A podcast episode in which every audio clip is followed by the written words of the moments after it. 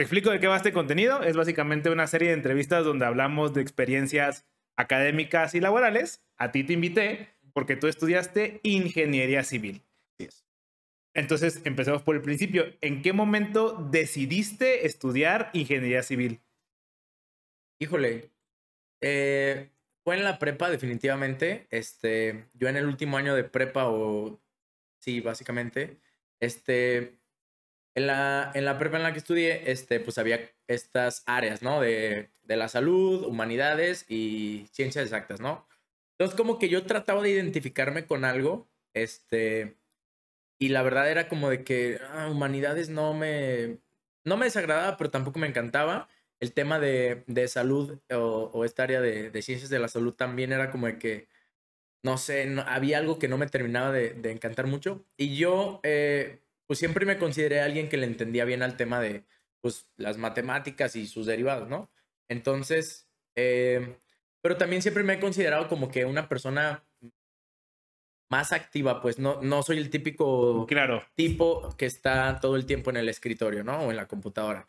Este, soy más activo o más outdoors o lo que sea. Y este, entonces como que traté de hacer un, ¿cómo te puedo decir? Como, como ¿Un decir, mix? ajá, un mix de, a ver, tengo esto, soy bueno para esto, me gusta esto, me atrae esto, ¿cómo es, ¿dónde es el punto donde pudiera encajar, no?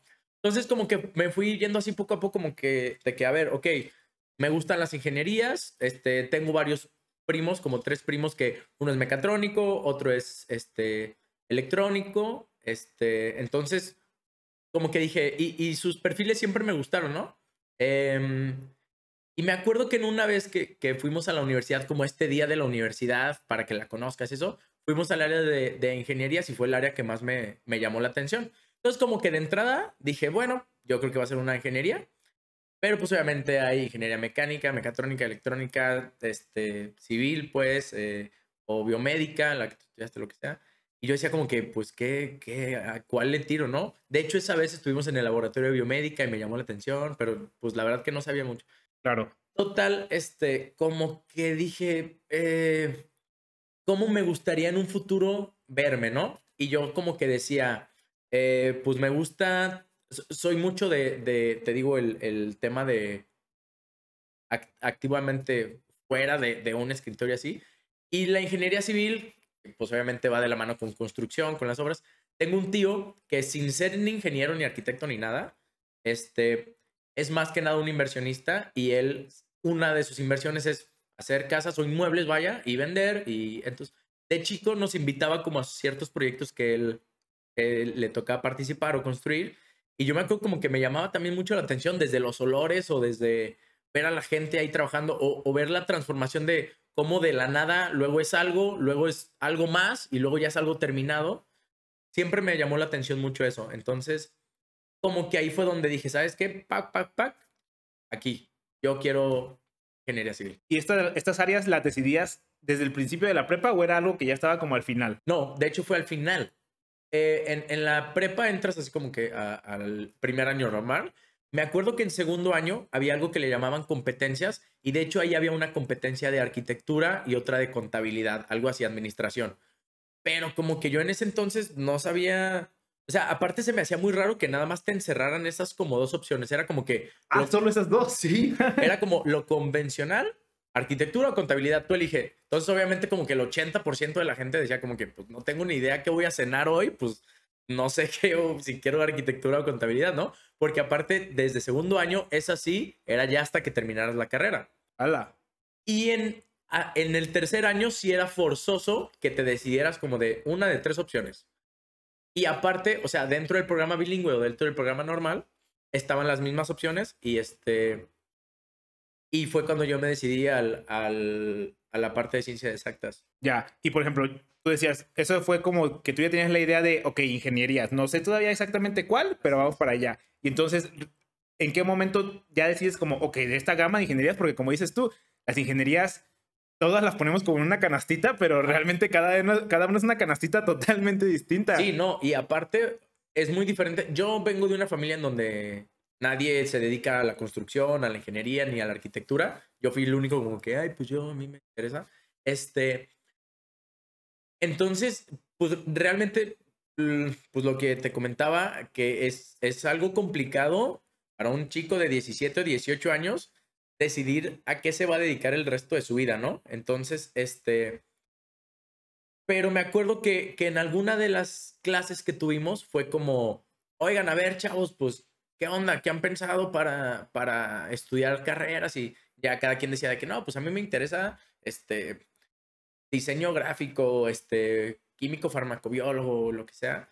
Ah, porque bueno, en ese en ciertas clases teníamos clases junto con los de ciencias de la salud y ciencias exactas. Entonces, Ya había como tronco común, ¿no? Ajá, sí, porque había varias varias este materias que eran como que paramos, como que los de humanidades sí estaban como que más punto y aparte. Entonces, este, en una, en una plática de esas, creo que te- de hecho era una clase de administración o algo así, este, como que nos empezaron a preguntar así, ¿tú qué quieres? Y así cada uno iba diciendo. Y yo me acuerdo que, que veía cómo venía y yo no sabía qué iba a decir. Sí, como cuando te toca leer y dices, ay, Así- ¿ves así, qué párrafo te ¿cuál es toca leer? parte, no? Y yo así de, puta madre.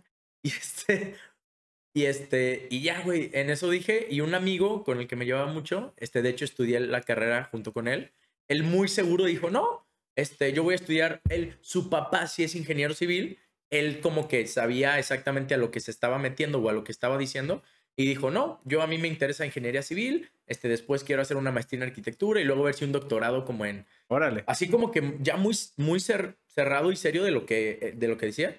Y a mí como que hasta cierto punto siento yo que me dio cierta confianza, porque fue como un, ok, sé que ando por aquí, pero no estoy bien seguro, pero me encanta todo el tema de la construcción y esto y lo otro. Y yo me acuerdo que ese fue como un momento mu- que tengo muy grabado de que cuando lo vi a él que se paró y dijo eso, dije, yo también, de aquí soy. Claro, si él lo dijo con esa confianza, pues claro que te inspira como. Claro. Ese güey se ve que sabe a dónde Ese va. güey, yo voy a seguir ese güey. Yo no sé, pero ese güey, yo sigo ese güey. a huevo. ¿Y cuál era tu idea en ese momento de lo que era la ingeniería civil? ¿Qué concepto tenías en ese momento de la ingeniería civil?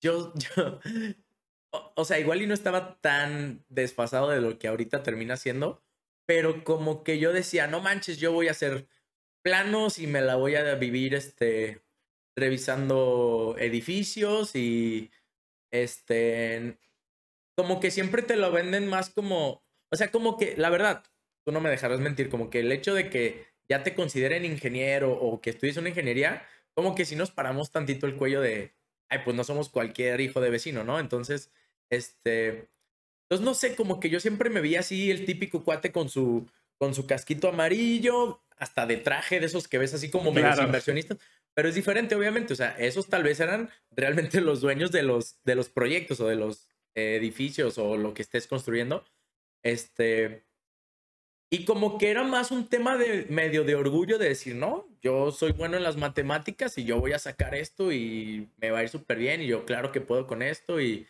al rato me va a ir súper bien. Pero la verdad era que yo creo que vivía muy en el presente, como que decir, ah, ok, ya me metí aquí, ¿qué es lo que sigue? Ah, pues esto, hay que hacer esto, pero nunca lo vi como a, a futuro, o sea, te imaginas eh, máquinas este, retroexcavadoras o bobcats o toda la maquinaria pesada que se utiliza en la obra y como que tú crees que vas a estar ahí dirigiendo todo y no sé qué y como que muy de película o de repente muy fantasioso que supongo que no es la única carrera o no soy la única persona a, quien le pasó, Claro.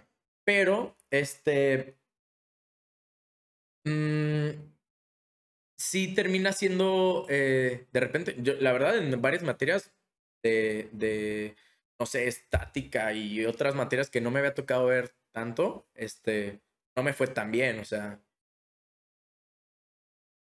Digo, obviamente también como que pues por el desmadre y los amigos y lo que tú quieras, pero eh, es mucha, o sea, algo que yo sí me acuerdo que yo decía muy seguido era como de que, ok, yo sé que los arquitectos, por ejemplo, se dedican también al mismo giro, Claro, porque esa era mi pregunta. O sea, tú, porque ya entendías que existía el arquitecto y el ingeniero civil, Claro, ¿no? Sí. Y este, pero siempre, o sea, por ejemplo, al menos en mi caso, como que yo decía, yo no me, o mi perfil no es, no es como para alguien que se esté desvelando. Creo que ahí también ya entró más como el tema de mis habilidades y aptitudes, como decir, yo no me pudiera desvelar para crear algo así como que, wow, un diseño increíble Sí, de algún creativo, inmueble. ¿no? Yo no me considero tan creativo, yo me considero más como no sé si es práctico o, o, pues un ingeniero es como que problema, solución, problema, solución y ya. O sea, resuélvelo y ya está el problema ahí, ¿no? O sea, no es como que me, yo nunca en la vida me veía haciendo maquetas así, no, nunca. Claro, que la cita cuadrada y no hay Y ajá, cuatro paredes y ahí está su casa. Sí, que aguante, aguanta machín huracanes y lo que sea, pero...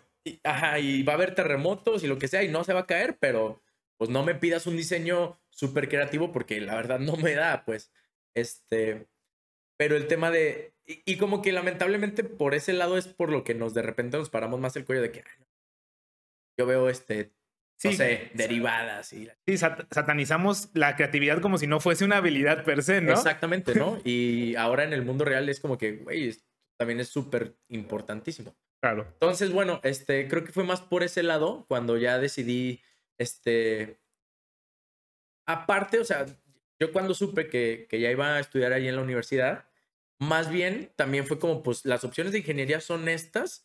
Yo creo que fue con la que más empaté entre mis gustos, mis habilidades y, lo, y como yo me veía en un futuro, ¿no? Ya tú de alguna manera también ya tenías un poco más decidida la universidad que ibas a estudiar antes que la carrera. Totalmente, completamente. O sea, y por tal vez temas económicos o, temas de becas o cosas así, como que yo ya sabía que ese era mi, mi camino o mi destino. Entonces fue como que pues ve viendo las opciones de ahí, ¿no?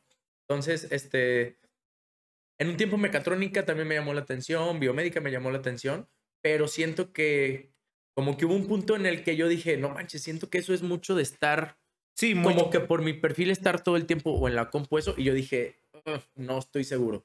Entonces, el tema de, de, andar en obra, de andar de un lado para otro, para mí eso era, yo soy muchísimo más feliz en esta parte, que, que obviamente sí me toca hacer trabajo de oficina y cosas así, hasta diseño ya ahorita me toca hacer, pero como que en ese momento fue como que, no, pues deja, ¿sabes qué? Le voy a dar por aquí. Y no sé, la verdad yo creo que durante el proceso de la carrera y eso, fui tratando de agarrar o recordar eh, en los porqués sí tomé la decisión que tomé, pues. O sea, lo que te comentaba de mi tío cuando nos llevaba sus este, proyectos y demás. Entonces yo creo que más que nada fue por eso que tomé la decisión. Ya, y por ejemplo, ¿Cómo empieza a ser ya el inicio de la carrera? O sea, ya, ¿qué, qué, cómo es ahí? ¿Es mucho tronco común? ¿O si los meten como en una cajita muy especial los ingenieros civiles? ¿O cómo funciona ese pedo? No, la verdad es que eh, es un tronco común. Yo creo que la mitad de la carrera es tronco común. Este, son muchas matemáticas. Este, ¿Tú te imaginabas que fuesen tantas matemáticas? No, tantas no. No, definitivamente no. Este, de hecho, yo en los primeros cuatrimestres, yo ya quería así como que oigan, ¿y a qué hora me enseñan a hacer planos? Y, o, a qué hora me empiezan a decir de materiales y cosas. Y pues no, era como que, ah, no, este, tienes cálculo diferencial o tienes este, cálculo integral o este, e, estadística y puras clases de que, ¿qué onda? Algo obviamente que sí me ayudó fue que pues yo venía en un, de una preparatoria en donde es, este, de la misma de aquí de, Autónoma, en donde me a estudiar. Y pues ya muchísimas cosas ya las había visto desde entonces, ¿no? Tuve muchísimos compañeros, bueno, tú sabes que ahí en la autónoma es, hay muchísimo eh, foráneo, este, que llega de otros lados y llega así como de que, ah, ¿qué onda? Buenos días, ya llegué y llegan y ven la, las primeras materias y de que, ¿sabes qué? Yo en la prepa no vi esto y ¿cómo le voy a hacer, no? Sí, claro, es muy es complicado, o sea, porque muchos pensamos que todas las prepas son iguales y no, la verdad es que no. Así como hay prepas técnicas que sí son como súper técnicas, Exacto. ahí está el, otro extremo del, del espectro, donde hay prepas que a lo mejor ni cálculo llevan Exactamente. Y, sí, es... O, se quedaron, o te dieron otro tipo de materias, o inclusive gente que tal vez en su prepa tomó la, este, porque si no me pasó, tomó la especialidad, o bueno, la, el, área, De, de, ciencias de la salud o de humanidades de repente es como que, ah, no. De hecho, uno de mis amigos de mi misma prepa estudió humanidades y se terminó estudiando ingeniería civil. Y fue como, obviamente llegó sin saber de qué estaba hablando el profesor o, la maestra y, y, fue como de, sí, les, sí les costó un chorro. Tuvieron que tomar cursos aparte, este, clases extraordinarias de matemáticas, asesorías y demás. Este, a mí no se me complicó tanto, obviamente no sacaba puros dieces, pero no se me complicó tanto. O sea, la fui llevando, la fui pasando y, y y tú no sentías cierta frustración de que no se veía lo que tú querías ver en ese momento o como dices tú vivías mucho en el presente y decías, bueno, esto, bueno, esto. Yo creo que fue más la segunda parte que dices porque aparte yo sin saber exactamente qué le tocaba ser a un ingeniero civil o qué es lo que terminas viendo ya en una obra, como que no tenía el con qué decir quiero ver esto. Claro. Porque en plano no sabía, ¿sabes? Este, me acuerdo que al principio sí te enseñan, este, ahorita digo, no manches, porque no puse atención o más atención en esas clases, pero todo lo que es topografía, por ejemplo, es súper importante ya en el tema de la construcción, porque son quienes realmente te, te van trazando y marcando todos, o sea, aquí tiene que pasar esto, esta es la línea de tal, este punto es hasta milimétricamente te dan coordenadas, o sea, y yo así como que, ah, sí, topografía y esto y lo otro. O sea, obviamente ya le entiendo y todo, pero me hubiera gustado, inclusive hay, hay una carrera de ingeniero topógrafo como tal, pues, o sea, este, en la autónoma no lo tienen, pero en la UDG sí, entonces, este, pues no sé, la verdad que al menos en mi caso, lamentablemente, como no sabía, o sea, sí tenía compañeros que ya trabajaban en la obra y eso porque pues sus papás o sus quien sea ya, ya tenían, ya estaban en ese giro y ellos como que luego, luego, ah, sí, esto se hace para esto y lo otro y así. Y yo lo hacía más como, como cuando vas a clases y te enseñan algo, apréndelo. ¿Por qué? ¿Quién sabe? Pero apréndelo. Yo, yo iba más como con esa mentalidad de la primaria, secundaria y prepa que así era, ¿no? Y, y veía, tenía muchos amigos, de hecho me acuerdo de uno que era, iba cinco clases de cada diez, o sea, pasó apenas, pero el vato les le ponías el examen y te lo resolvía sin problema. No tanto los de tronco común, obviamente, por lo mismo, pero todo, ya cuando empezamos a ver materias de, de o meramente de, la construcción o, o, encaminadas a la ingeniería civil, el vato, no, sí, por ejemplo, hidráulica o algo así, mira, así saca el gasto y este es el flujo y la chinga. Ahí está. Sí, claro, y es que tener papás o un familiar cercano que haya estudiado una carrera similar a la tuya te da una ventaja mm, por sobre todo los demás que a veces no cuantificamos. O sea, realmente está en nosotros embebido conocimiento que escuchamos desde niños y desde jóvenes a lo mejor los que tienen papás médicos que dicen, pues es que tómate un ibuprofeno porque es analgésico y un diclofenaco porque es antiinflamatorio. Entonces, o sea, conocimiento que simplemente dices, pues hasta ahí. O sea, así me dijeron, ¿no?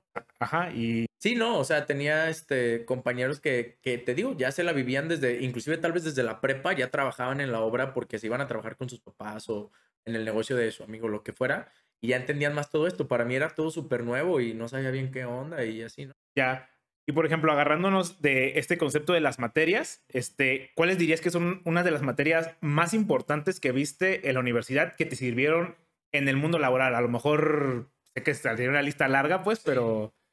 Digo, por ejemplo, en mi caso, este. Vimos mucho tema de cálculos, principalmente ves cálculos en la carrera de ingeniería civil. Eh, pero, por ejemplo, en mi caso, yo no soy calculista, no soy estructura, estructura, claro. ingeniero estructural, vaya. Este, obviamente le entiendo los planos y eso y sí puedo hacer ciertos cálculos, pero ya no me enfoqué en esa parte, pues. Sí, justamente ese es como mi punto a veces de que muchas ingenierías tienen este etiqueta en el que dicen los ingenieros son buenos en las matemáticas y puede que sea cierto de la prepa y estudian eso y sí tienen ciertos conocimientos de las matemáticas, pero en muchos trabajos esas matemáticas que a veces vemos en la universidad no son aplicables realmente en la vida laboral. Exactamente, este yo, por ejemplo, el tema de las matemáticas, yo me enfoqué más en el tema, por ejemplo, de la administración de proyectos o eh, presupuestación, costos y esa parte que sí tienes que ver matemáticas como tal, pero no es como que me ponga a hacer derivadas diario o integrales o cosas así que sí me tocó ver en el tronco común.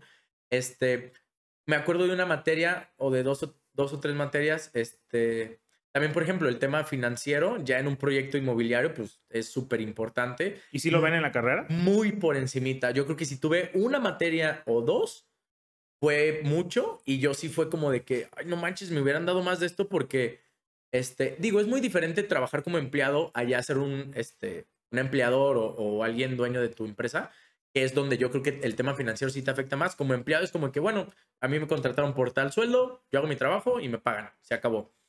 Pero ya cuando eres este, un inversionista o ya quieres hacer un proyecto propio o, ya te toca ver más temas de, de, presupuestos, de, el análisis financiero, este, pues sí es una materia realmente importante. Este, a nosotros, por ejemplo, en cuestión de dibujo, nos dieron también como dos clases nada más, este, donde vimos AutoCAD o Google SketchUp, que son los programas para, para diseñar. Y ahorita, por ejemplo, este, a mí sí me hubiera gustado tener más clases de, de esas materias, Porque de repente a mí en obra me toca resolver cosas o hacer detalles que tengo que dibujar para enseñárselos a, a los contratistas o a los maestros o lo que sea. Y este, y sí los, los termino haciendo ya también por el, por el tiempo que tengo trabajando, pero en un principio era como que, oye, amigo arquitecto, este, ayúdame a hacer este detalle o cómo le hago porque quiero hacer esto y representar esto o pasarlo a 3D o lo que sea. Entonces, eh, me hubiera gustado más eh, materias como tal de, como análisis financiero, de dibujo creativo, este, y, y de costos en general, porque también como de costos, costos de obra, meramente no tanto el análisis financiero del proyecto, sino costos de obra, tuve también nada más como una clase. Y este, y si sales y es como, no manches, es de, los, de lo más medular que necesitas. Eh, me acuerdo en un trabajo que tuve, un ingeniero que era mi, mi jefe me dijo, yo empecé a trabajar en esta área de, de presupuestación o costos y este, me dijo, güey, eh, la neta, la obra se hace desde el escritorio. Y en su momento como que no lo entendí mucho, pero sí, a final de cuentas, o sea, todo parte de un, proyecto arquitectónico que después lo tienes que, eso lo tienes que eh, hacer funcional. Entonces haces un proyecto estructural y ya vas haciendo planos de las diferentes especialidades. Y ya cuando tienes todo el proyecto ejecutivo, ya le puedes poner precio a las cosas, ¿no? Porque no, es lo, no te cuesta lo mismo un muro de puro concreto o concreto armado o ladrillo o block o block de diferentes tipos o de adobe o, o sea, puede cambiar el precio increíblemente mucho, ¿no? Entonces, y sigue siendo un mismo muro.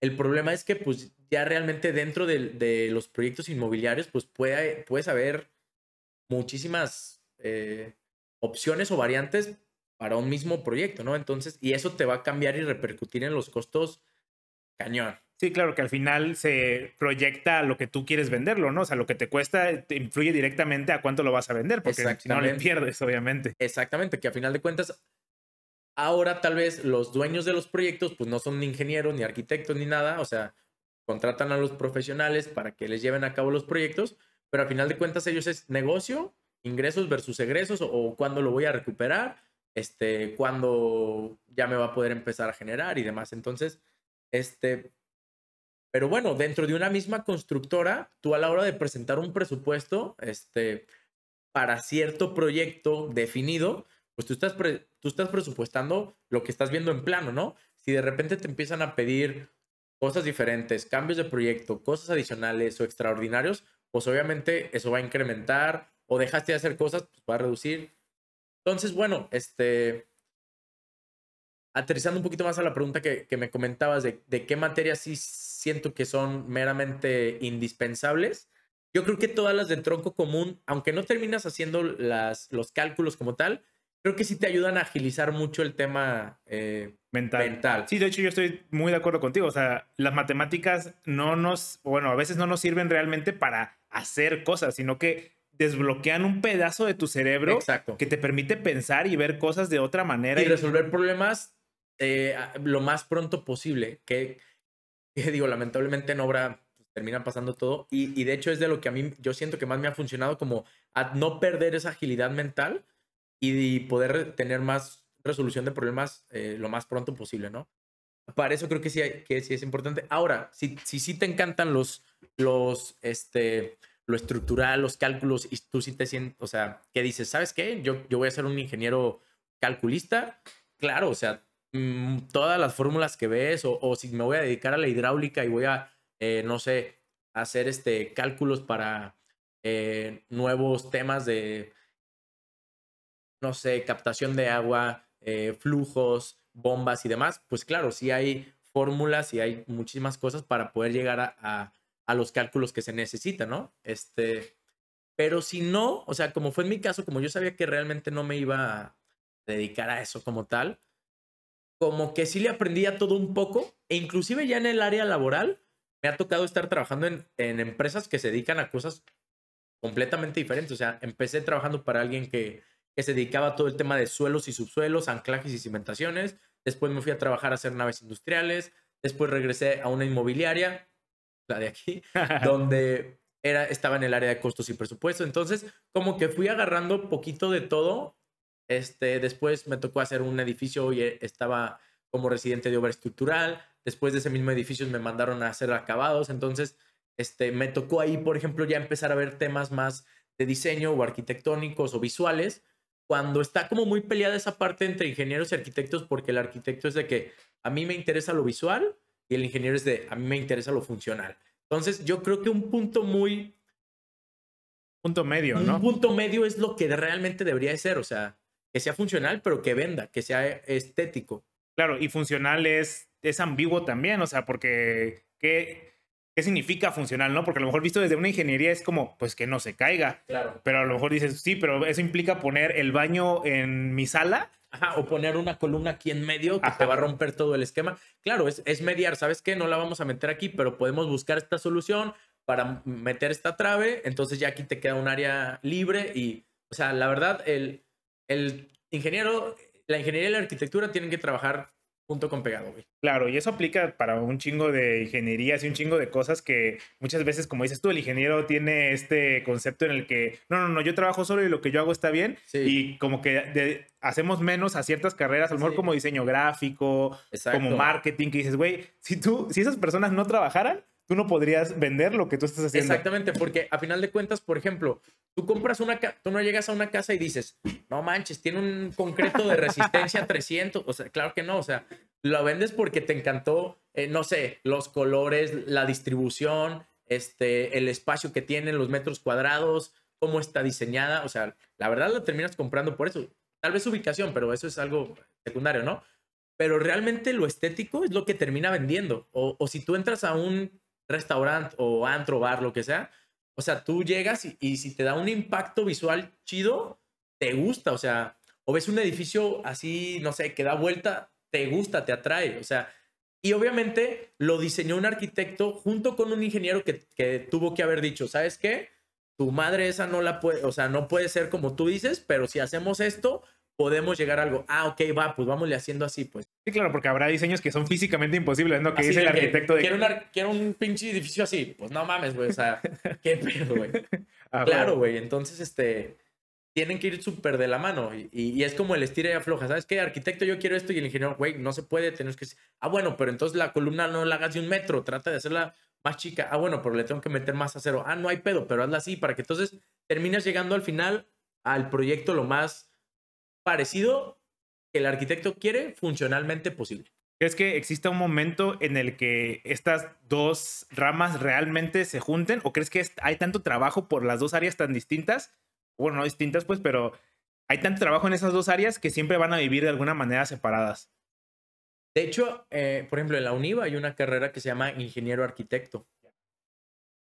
Que, mm, o sea, no, no me gustaría juzgarla o opinar de ella porque no la conozco, pero siento que, como dicen, te terminan dando eh, tantas ideas o materias de tantas cosas que no terminas aprendiendo bien ni una ni otra.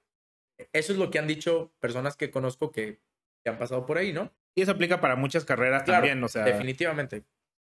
Entonces, este. mm, ahora, por ejemplo, este.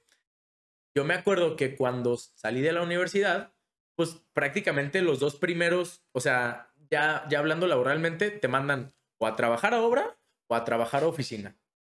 Y aplica tanto para ingenieros como arquitectos. O sea, un residente de obra, yo tengo excelentes amigos residentes de obra arquitectos y conozco este, residentes de obra ingenieros eh, muy malitos o, y viceversa también, ¿no? Claro. Y conozco, o sea, ya en obra como que sí te toca los mismos madrazos, seas hombre, mujer, no binario, arquitecto, lo que sea, te, te va a tocar igual, ¿no? Y realmente yo do- de donde más siento que he aprendido es del tema laboral de la obra. O sea, yo creo que no tendría los mismos conocimientos si me lo hubiera pasado trabajando en oficina que cuando ya estás viendo las cosas realmente cómo están sucediendo. Claro, este concepto de que para entender cómo funcionan las cosas tienes que hacerlas tú y estar ahí en ese momento para entender perfectamente. Hay una, hay una tendencia ahorita de algunas universidades que me ha tocado ver de que eh, pues son ya como universidades prácticas, o sea, realmente las, las, las clases o las materias como tales ya no son tan académicas, ya son como que talleres, prácticas, eh, sabes que tu clase va a ser,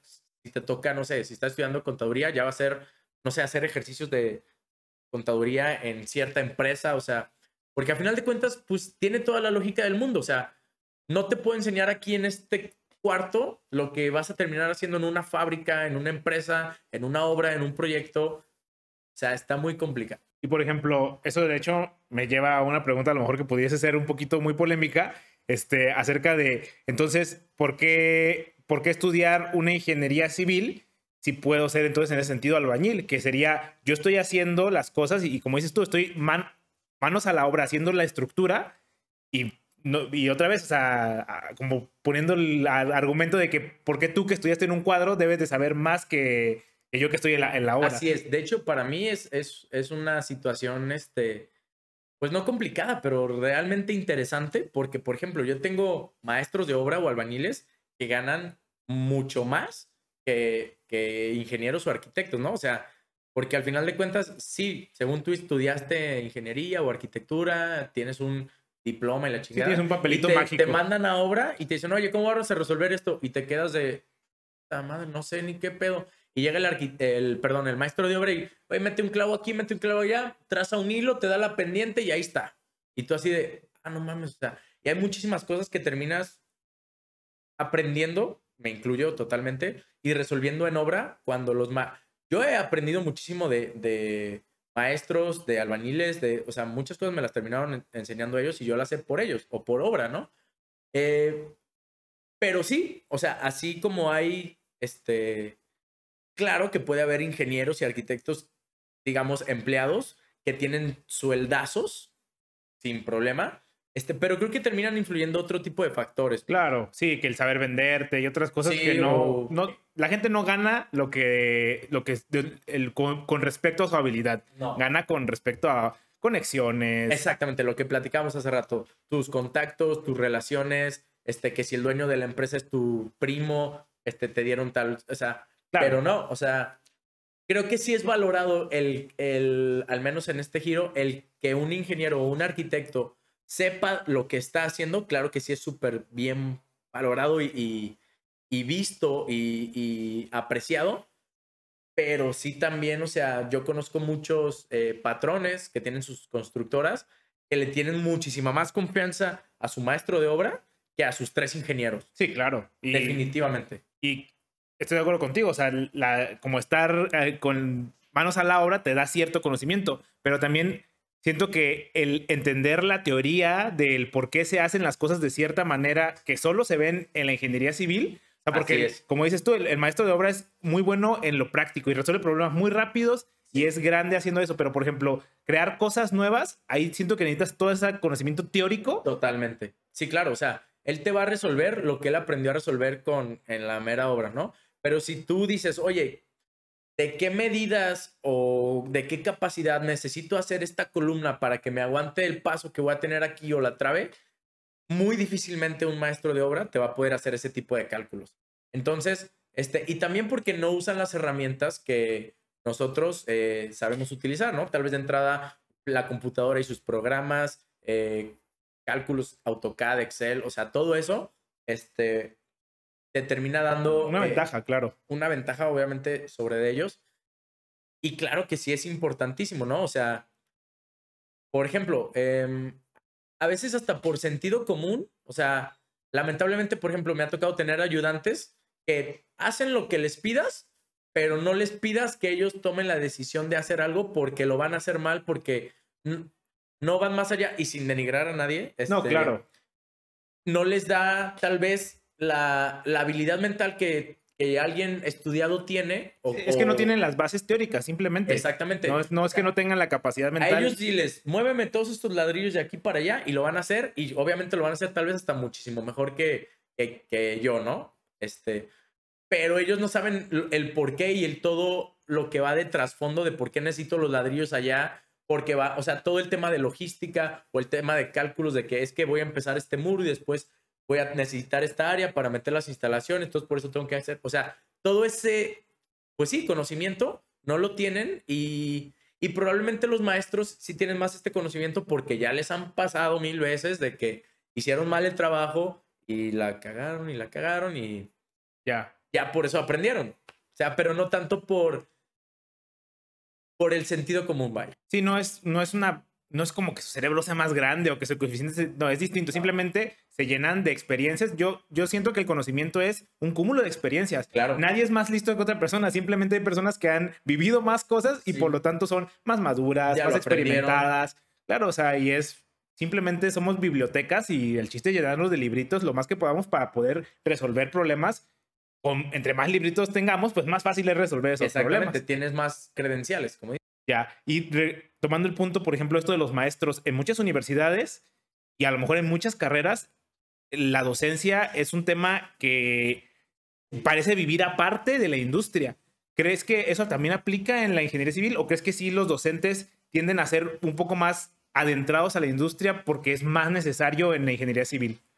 No, yo soy de la idea que, que los docencia o la docencia tendría que tener toda la experiencia laboral yo para también. poder dar clases. O sea, porque me tocó tener maestros que iban y daban dos, tres clases y después se iban a trabajar en su, en su ámbito y eran para mí de los mejores maestros. O sea, a diferencia de otros que estuve, que estaban ahí de planta, que nomás este, medios estaban actualizando. Porque ¿cómo vas, a, ¿cómo vas a enseñar algo del mundo laboral cuando ni siquiera estás ahí o ni siquiera estás al pendiente? O sea, tal vez si lees de repente artículos o, o ves que salió alguna nueva normativa o algo así, pero no sé, por ejemplo, me acuerdo que teníamos un, un profesor que daba de las materias más complicadas, que era concretos, este, donde se tenían que hacer ya cálculos estructurales y demás, pero el, el maestro tenía, no me acuerdo, 70 años, o sea, y no porque realmente sea malo, pero sus métodos, yo creo que era de los maestros más capaces que conocí y más inteligentes, pero sus métodos eran de hace 25 o 30 años,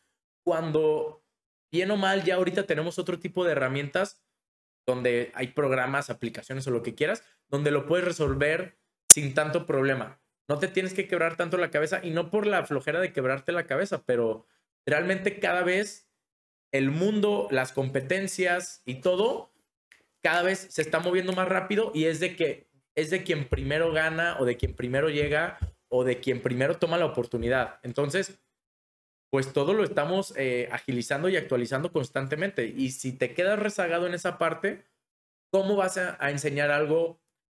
Porque imagínate, sales al mundo laboral con procesos o sistemas de hace 20 años, es como dónde te agarran o dónde, o sea, qué tipo de trabajo te va a contratar. ¿sabes? Sí, tienes que aprender otra vez algo totalmente Desde nuevo, cero. claro. Básicamente sales solo con bases teóricas otra vez. Sí. Pero mi pregunta es, ¿qué tan común son esos profesores que no trabajan y dan clases al mismo tiempo? Porque en otras carreras es muy común. Diría que a lo mejor solo un 10% o 20% de los profesores trabajan y dan clases. En ingeniería civil, porque me parece que es más complicado, ¿no? ¿O no? Yo creo que el porcentaje va a ser muy, muy parecido. O sea, ah, ok. casi todos mis maestros eran meramente docentes, eh, académicos que estaban allí en la universidad y muy pocos, la verdad, muy contados eran los profesores que venían de fuera, o no de fuera, o sea, de un ámbito laboral del, del giro de la construcción a venir a implementar los conocimientos que realmente se necesitan en el mundo exterior. Eran, yo creo que no eran más del 20-25%. A huevo. Y con, entrando ya en este punto de conseguir experiencias laborales, en esta universidad se supone que hay el concepto de prácticas profesionales, ¿no? Sí.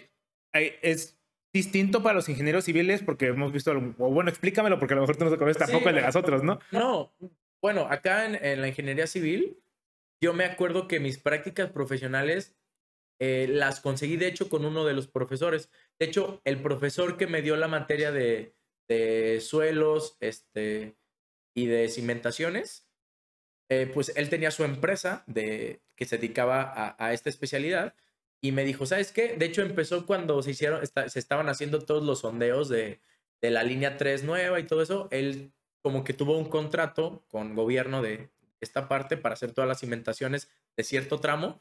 Me dijo, ¿sabes qué? Se me va a venir un chorro de chamba. Este, yo te ayudo a liberarte tus, tus prácticas y tú sirve que empieces a ganar experiencia laboral.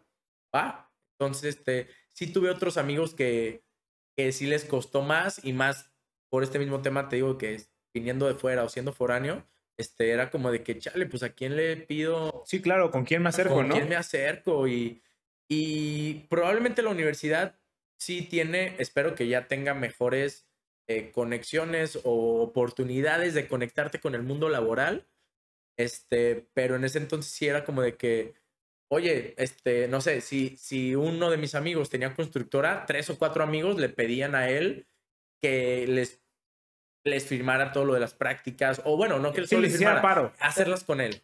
Pero era como de que, neta, estaba, estaba complicado. pues. Ya, y esto es que, como en qué cuatri, es cuarto, quinto, Yo me sexto. acuerdo que empezó a hacer como en sexto, séptimo. Estas primeras prácticas ya fueron en ese momento. Porque aparte, las carreras ya más enfocadas a temas de construcción como tal empiezan a partir del cuarto o quinto cuatri. O sea, los primeros tres o cuatro termina siendo mucha materia de tronco común.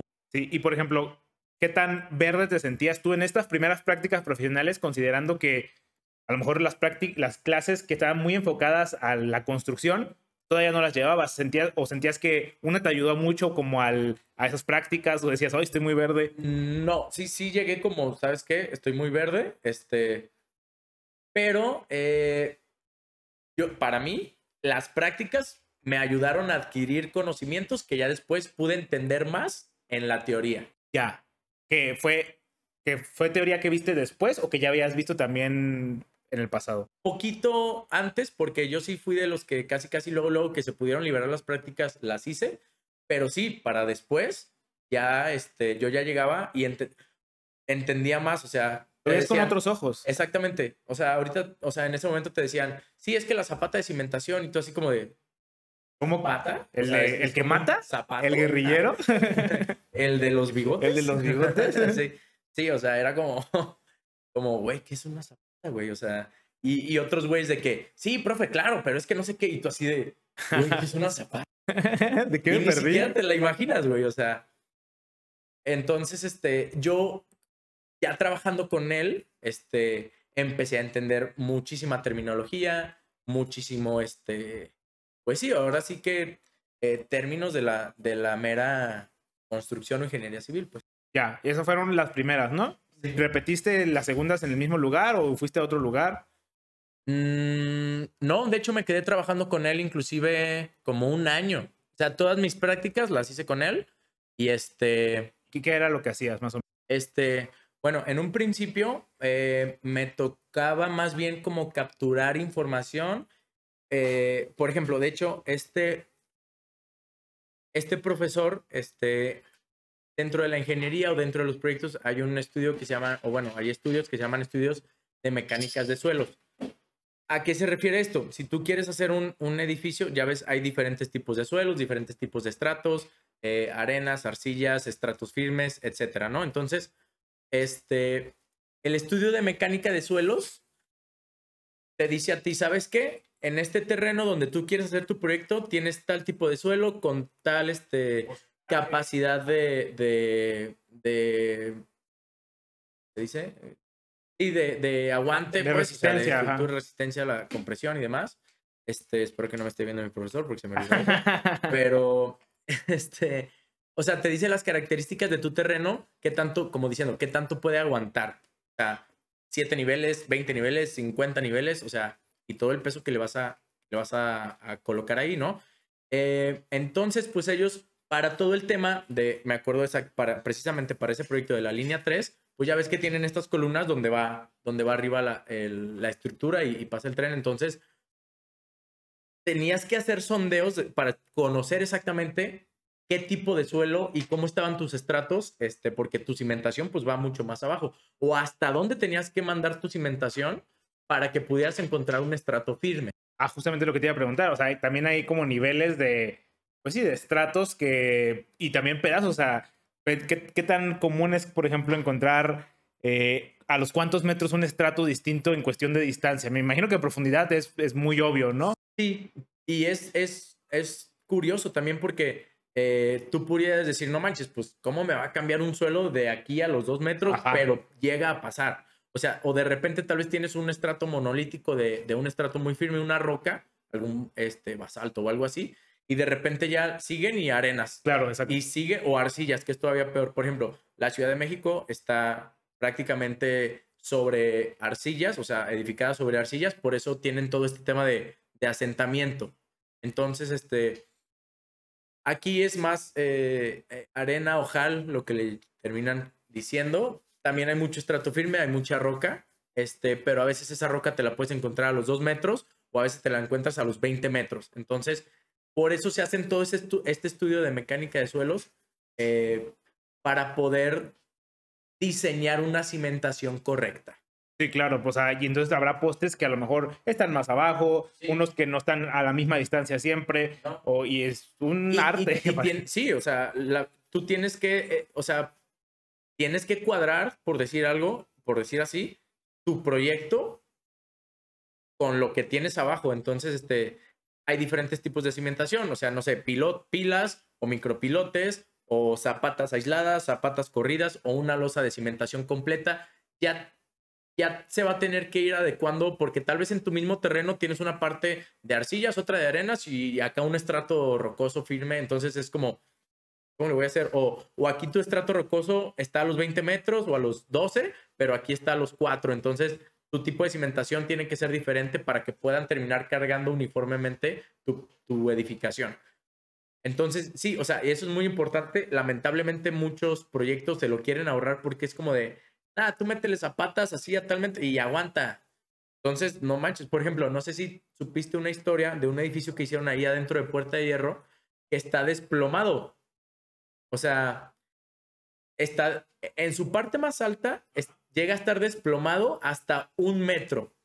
O sea, imagínate, si un edificio se te ladea dos, tres centímetros, ya es un pedo. Ahora imagínate un metro eh, eh, tuvieron problemas legales, obviamente, o sea, lo que tengo entendido, eh, el arquitecto que estaba a cargo del proyecto se terminó suicidando o lo mataron, no sé bien la historia, pero todo por no hacer ese tipo de estudios que te cuesta tal vez, no sé, 40 mil pesos si quieres, 50 mil, 100 mil, pero imagínate cuántos millones o cuánta pérdida de millones tuvo este proyecto por no hacer un estudio de, mecánica de suelos. Claro, y en especial en sectores tan particulares como el médico, ¿no? Que dices, ahí donde más fijados son y, o sea, donde más reglamentación, más un chingo de cosas que hay, o sea, ahí es, sí, es, ahí sí fue un gran, gran, gran pedo. Sí, no, o sea, puede llegar a terminar este en, problemas muy, muy grandes. Consecuencias legales. De sí, olvídate, o sea eh, y claro, que se caiga con enfermos, no, no, no es un... Sí, me han llegado a meter ingenieros a cárcel, o sea, porque inclusive también el tema de la construcción, yo creo que es de uno de los giros más cochinos, por así decirlo, sucios, en ese sentido, entonces, pues bueno, este, pero sí, eh, yo empecé trabajando ahí con, con este profesor, hice mis prácticas eh, ahí con él, me quedé trabajando con él, estuve trabajando con él. En un principio sí era más que nada como estar vaciando datos eh, y ya después sí me empezó a enseñar un poquito de, cómo poder diseñar el tema de, las cimentaciones o anclajes para contener este, tus taludes, muros y demás. Ya. Así fue como empezó. ¿Tú te mantuviste saliendo de la carrera este, en esta misma empresa o, o se acaba el contrato? No, de hecho, yo lamentablemente bueno, no, la verdad no me arrepiento. Casi toda la carrera, más o menos, poquito más de la mitad de la carrera, me tocó trabajar y estudiar. Este, pero, o sea, trabajé de diferentes cosas, pero ya trabajar en algo de mi carrera, empecé con las prácticas con este profesor y dos cuatris antes de salir, dejé de, trabajar porque como se venían las materias más complicadas, quise dedicarle a la escuela 100%. Y este, entonces dejé de trabajar con este, con este ingeniero, terminé esos dos últimos cuatris, me gradué y en cuanto me gradué, ahora sí me fui a, trabajar 100% pues a una empresa, a una constructora. ¿Es fácil romper esa barrera en ingeniería civil? ¿Crees que es algo que es muy particular en Guadalajara de que pues a lo mejor tenemos mucho trabajo de ingeniería civil? O sea, mi pregunta es, ¿es fácil conseguir trabajo, o crees que tú, por ejemplo, que ya tenías cierta experiencia, pues es más fácil? Obviamente las industrias o las empresas prefieren a alguien con experiencia que a alguien sin experiencia.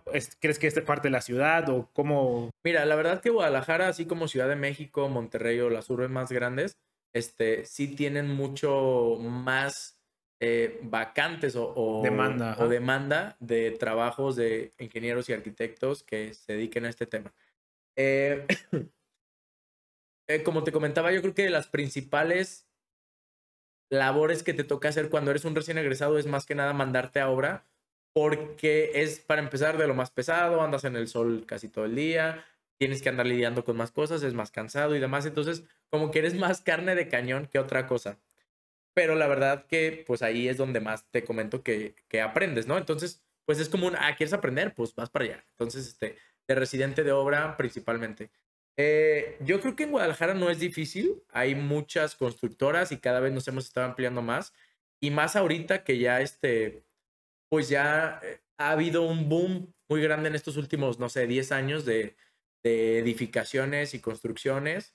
Este, no creo que sea difícil. Los sueldos sí están castigados, la verdad. Este, pero eh, pues ahora sí que ya, depende mucho tu situación, si vienes una familia que se dedica a esto o no, o si ya tienes cierto negocio, o si estás empezando desde abajo y desde te toca aprender desde cero y así. No creo que sea difícil aquí en, en, en la zona metropolitana de Guadalajara o Guadalajara, pero sí, por ejemplo, me ha tocado tener conocidos de eh, Sonora, Sinaloa, Zamora, eh, de muchos lados, de como de que, oye, ¿sabes qué? ¿Sabes si hay trabajo allá? De hecho, a un, al, al cuñado de un amigo, hace dos meses le conseguí trabajo aquí, este, y se vino a trabajar, creo que él venía de Pachuca, este, ¿qué digo? A mí se me hubiera, me hubiera pensado que, Sí, que no sé, que hay, México, o, o, O al menos Querétaro. México, o Querétaro, Querétaro también tiene un boom muy grande de construcción y de edificación, que le pudiera quedar más, yo creo que fue más un tema de que, pues, aquí estaba su hermana y su cuñada, y no sé qué. Pero sí, o sea, yo creo que sí hay mucha demanda, me ha tocado conocer este, gente de muchos lados de la República que prefieren venirse aquí porque es mejor pagado, eh, hay más trabajo, o sea, porque lamentablemente también es una industria en la que trabajas mucho por proyectos, proyecto definido. ¿Sabes qué? Hacer este edificio nos va a tardar un año y pues tienes trabajo un año y luego no sabemos. Este, y no es como de que al día siguiente de acabar el edificio ya estás empezando el otro, o sea, es muy voluble esta parte, entonces no es tan, pues sí, tan seguro. Sí, claro, pues, es muy voluble. Y por ejemplo, hablando acerca de esto que mencionábamos de estar mucho en el sol, ir mucho a la obra, este, ¿crees que es, es algo a lo que tú no estabas tan preparado en ese momento? Porque creo que en algún, en algún punto hablábamos, no era un ingeniero civil, estábamos platicando acerca de habilidades que te sirven, que no te enseñan en la escuela, y una era que si aprender a estar en el sol es una habilidad muy importante Claro. para eh, ciertas especialidades como la ingeniería civil. Es muy común que estén ahí en el... Si te dedicas a obra o si te gusta más la, el tema de la obra, este, que en mi caso siento que sí, totalmente. De hecho, te comento, desde que entré a la carrera, también la decidí porque sentía que era una carrera más motora o más activa. Este, o que te tocaba más estar yendo de aquí para allá, estar viendo gente, conocer más de logística y todo eso. Todo eso me gusta y me llama mucho la atención. Obviamente tiene sus pros y sus contras. Sus contras se llaman estar todo el día en el sol, que se te haga este, tu bronceado de aquí para acá o nada más aquí en, este triangulito. Pero, híjole, eh, se supone que por lo mismo ciertos, eh, ciertas vacantes que de la obra ganan de repente un poco más por todos estos temas, porque es más cansado, a veces tienes que estar metiendo tu carro, este, a veces me ha tocado que no te contratan porque no tienes tú ni cómo moverte, ni de repente cómo mover cosas del mismo proyecto o de la misma obra, ¿sabes? O sea, me acuerdo que mi primer carro que tuve le puse una madriza porque le subí hasta materiales, ladrillos, eh, triplais, tabla roca, o sea, de todo.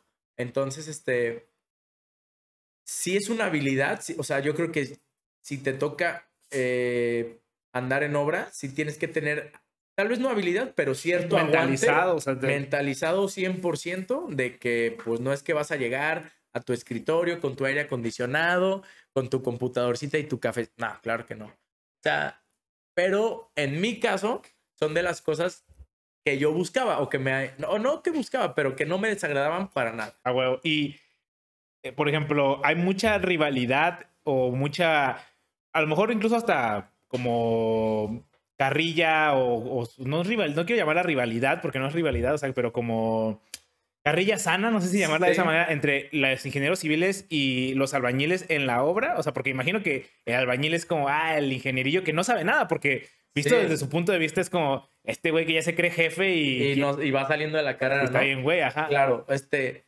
yo creo que es más un tema de carrilla. porque a final de cuentas nunca termina de, de perder como este límite de autoridad. O sea, por más que el albañil sepa que el ingeniero es un recién egresado y no tiene idea de lo que está haciendo, pues una cosa es burlar, burl- burlarte de él o echarle carrilla y otra cosa ya es como faltar el respeto o, o este o perder esa línea de, de autoridad, ¿no? Claro, pero hay No, mucha cábula por algo Sí, exactamente. Que en lo personal a mí no me ha tocado.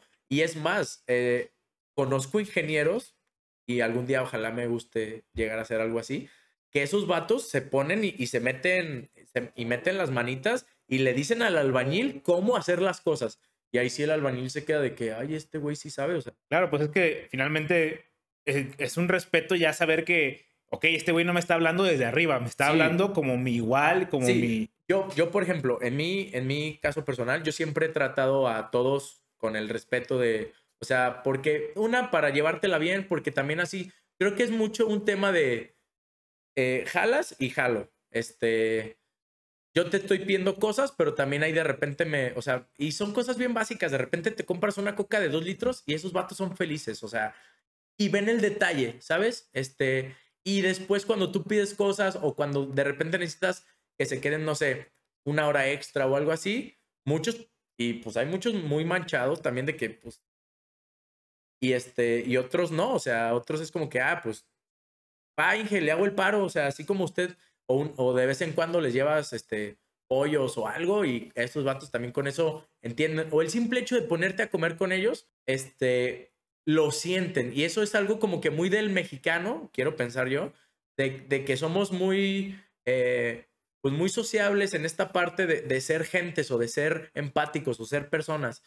Yo me considero que soy así, este, y así me he ido ganando también a ciertos trabajadores, ¿no? Este, y ya después, si es un tema de, ganar, ganar, ¿no? O sea, tú de repente te muestras buen pedo, ahora, para todo hay límites también, tú de repente das la mano y, y hay quien siempre te quiere agarrar el pie, este, y eso aquí y en China, y yo creo que en todas las, los ámbitos, ¿no?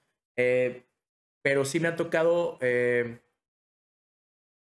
se me hace chido que yo me haya ganado como ese respeto, tanto por ser persona o ser gente, como por los conocimientos que me ha tocado adquirir. Entonces ya por eso, inclusive la gente a cada rato, Inge, ¿cómo le vamos a hacer? Ah, no, pues, y esa es la parte en la que ya ahorita a mí me gusta mucho de la obra de, de resolver, de tener esa resolución de problemas, porque a final de cuentas, quieras que no, tú terminas siendo el, el responsable o el encargado. Claro, tú eres el responsable tal cual. Si a- alguien tiene que cortarle la cabeza, es a ti, no... Yo soy el primero. Entonces, este, entonces, así como mi, mi cabeza es la primera que se corta, o sea, yo tengo que ver o tratar de dar las soluciones de las cosas a la brevedad y o a quien le tenga que derivar cualquier cosa, pues, ¿sabes qué? Fue tu pedo, resuélvelo, ayúdame a resolverlo, o hay que hacerlo así, así asado, o ¿por qué no me dijiste, güey? Te hubiera ayudado a, a resolverlo, etcétera.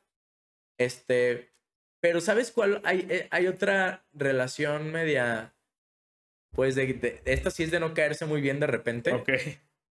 Aunque sean ingenieros de repente o arquitectos, obra versus oficina. Ah, ok, claro, porque... Sí, porque me imagino que de alguna manera uno cree que es mejor que el otro y todo, par- todo parte desde ahí. Y se terminan echando, o sea, los de, los de obra son como de que, manches, me mandaron planos mal hechos, esto está mal, esto está mal. esto-". Y en oficina es como de que, ¿por qué no hacen las cosas como están aquí? Así lo tienen que hacer, no sé qué. Por ejemplo, yo ahorita eh, he tenido algunos temas porque lamentablemente es muy fácil dibujar y decir, ah, pues quiero un- una casa de 4x4 y esto y lo otro, no sé qué. Pero yo creo que alguien, un buen dibujante es quien también conoce de obra y de procesos de obra porque sabe que, por ejemplo, si quieres hacer un, no puedes hacer un, un por decir algo, un muro de 10 centímetros de espesor, porque el ladrillo mínimo tiene 11, más sus enjarres ya te dio uno o uno y medio de cada lado, entonces ya mínimo te quedó un, un muro de 12, 13, 14, 15, entonces, y para ellos es como que, ay no, pues quiero eh, la, la cocina acá y no sé qué, y también todo el tema de las instalaciones, o sea, por ejemplo, yo de instalaciones no sabía nada, ni hidrosanitarias, ni eléctricas, ni voz y datos, ni nada. Todo lo fui adquiriendo el conocimiento en los proyectos en los que me tocó trabajar, pero termina siendo una parte súper importante y van súper de la mano temas eléctricos o hidrosanitarios como, como de albañilería o civiles. Cañón, o sea, no tienes... Y aparte porque uno se va encimando encima del otro, es como que, pues yo necesito ahí una salida de agua pero no dejé el tubo, ah, pues tengo que romper o tengo que abrir. O, ¿sabes qué? Yo aquí llevo, no sé, eh, una estructura, pero por aquí pasa mi trayectoria, entonces o tú te mueves o yo la modifico, o sea, entonces todas estas partes, es a lo mismo que iba con el comentario de que la obra se hace desde el escritorio, o sea, porque todo ese tipo de cosas, desde el diseño, se tienen que prever, plasmar y, e identificar. Sí, claro, de alguna manera tienes que proyectar tanto en el futuro las cosas que estás haciendo, porque si construyes una pirámide que no tiene buenas bases, pues simplemente es reconstruir la pirámide o hacer parches que... A lo loco de, y, te, y te termina afectando todo. Son retrabajos, es más tiempo, es más costoso, es muchísimo más barato haber dejado el tubo desde un principio antes de poner el concreto. Ah, bueno, ya quedó, ahí está la salida. Dale. Pero si no hay planos, si no hay gente experimentada en, en hacer planos de instalaciones o, de acabados, o sea, porque esa era la otra, ¿no? O sea, te dibujan a ti un, no sé, un muro de 10 centímetros y dices, ah, ok, bueno, pues lo puedo, o ponle, o 12 centímetros. Y dices, ah, va, pues va, este, ladrillo más aplanado, si eso ya me dio los 2 centímetros, listo, ahí está. Pero resulta que quieren meter una tabla roca y quieren ponerle tan acabado, o van a meter piso y te va a subir más el nivel, o si te van a meter una cantera, ya son 2 centímetros más. O sea, el, para, yo siento que para diseñar necesitas conocer de obra y también para el tema de los costos y la presupuestación necesitas conocer de obra. Sí, claro, ser un ingeniero civil requiere, es multidisciplinario, requieres de un montón de cosas y obviamente no todas las ves en la universidad. No, es un 15%, o sea, y se los digo, o sea, de verdad, este, lo que yo he aprendido ha sido casi meramente en el ámbito laboral ya en el mundo real. Sí, y eso aplica para todas las carreras. También no, no es como que solo la ingeniería civil, exacto. Digo, yo te hablo desde mi experiencia, pero yo sé que, no sé, desde medicina, eh, lo que tú quieras. Sí, la universidad no te enseña cosas, te enseña a aprender. Te enseña a aprender y te enseña temas teóricos, tal vez, o, académicos. O, el, o ahí está la teoría, güey.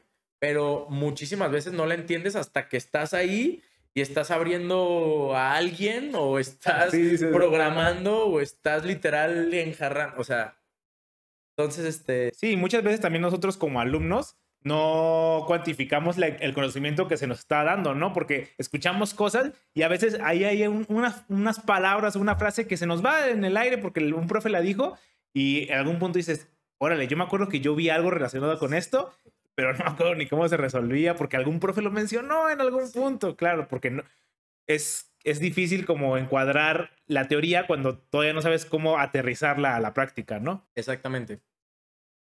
Y está, y, y o sea, claro, como dices, aplica para todas las carreras, este, y pues realmente, como dicen, tal vez va mucho de la mano con, el dicho que dicen de que hasta que se ahoga el niño tapan el pozo, o sea, hasta que no estás ahí, terminas aprendiendo y ya no se te graba porque casi se te mata un albañil en, en el colado y no, ya sé que ahí no debo de dejar hacer, o sea, hasta entonces aprendes a bien este tema, ¿no? Este, pero sí, eh, pues hablando desde, desde mi punto de vista es, no sé, yo sí soy muy de la idea de tratar de hacer las cosas lo más, yo haría prácticas desde primer semestre o primer cuatrimestre.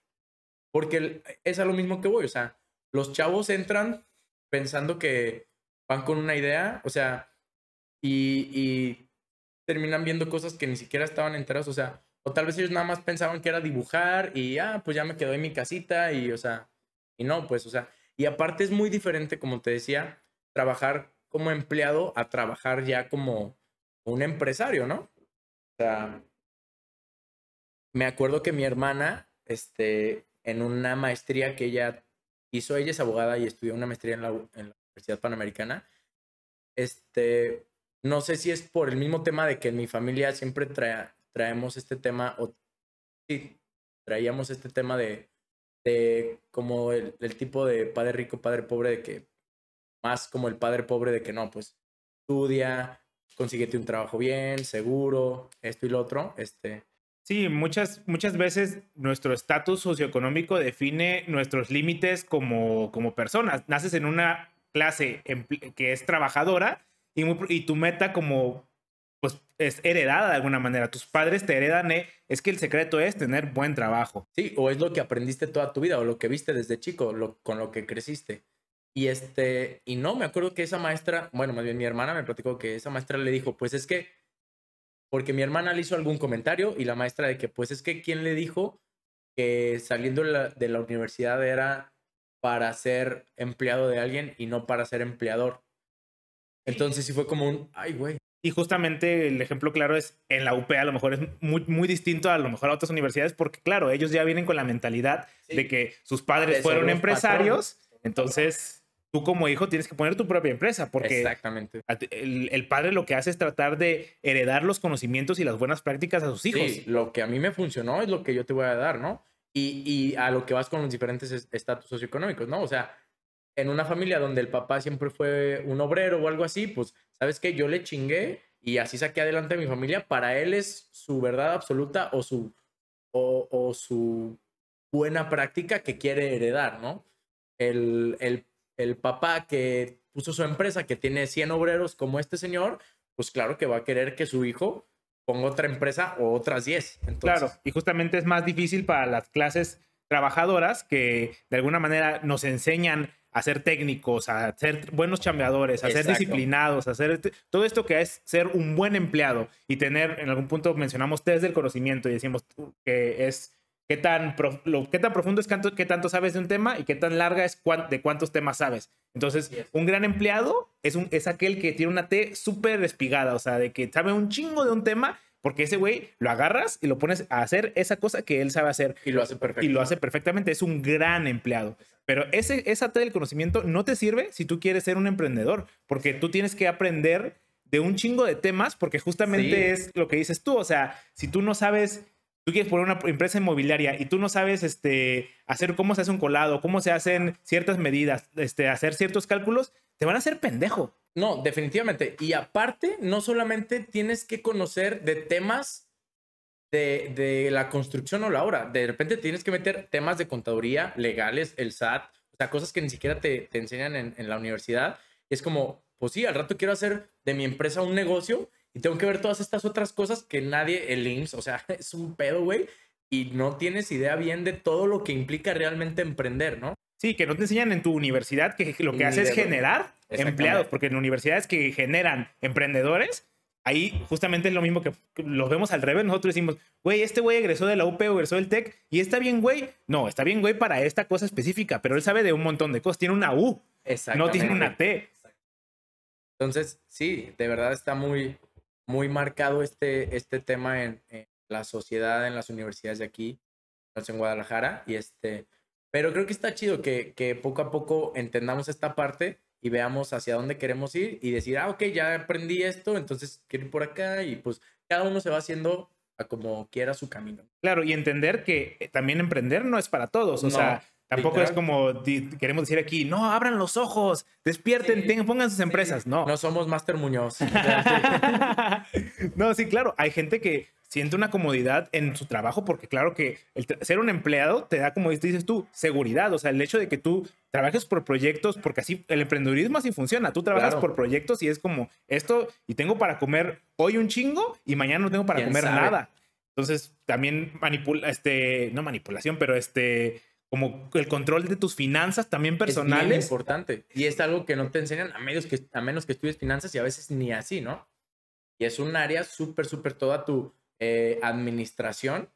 Es súper importante. De hecho, por ejemplo, hablando meramente de la UP, ahí en la UP, me acuerdo porque una vez fui a ver un tema de becas, ahí la carrera se llama Ingeniería Civil o, o Licenciatura en Ingeniería Civil y Administración, porque a final de cuentas te enseñan a ser eh, un emprendedor dentro del, de la construcción, pero pues obviamente saben que necesitas más que otra cosa, saber administrar recursos. A final de cuentas, para generar un proyecto es administrar recursos, recursos humanos, recursos materiales, recursos financieros, recursos de lo que sea, para poder llegar a un objetivo final, que es el proyecto terminado. Pero si no tienes esta buena logística o esta buena administración, tu proyecto no va a salir. A huevo.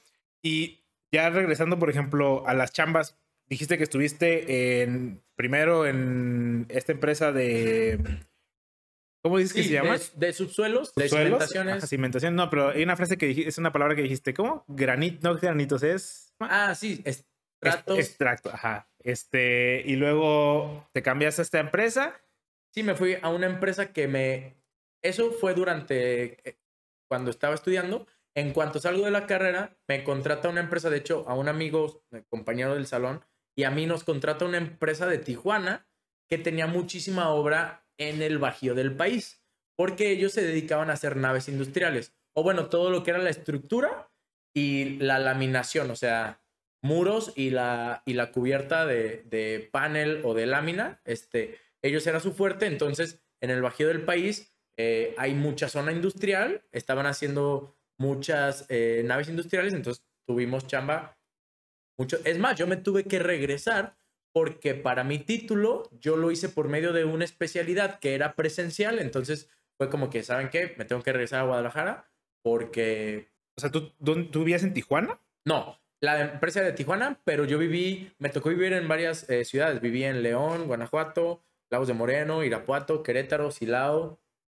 Entonces, o sea, en todas esas eh, ciudades, pues había, agarraban contratos seguidos de naves industriales que, da- que duraban tres, cuatro meses, la constru- porque aparte, pues eso es muy rápido. Pones tut, tut, y la que sigue y la que sigue. O sea, eran proyectos rápidos que duraban de un mes a tres, cuatro meses, dependiendo el tamaño del, del proyecto.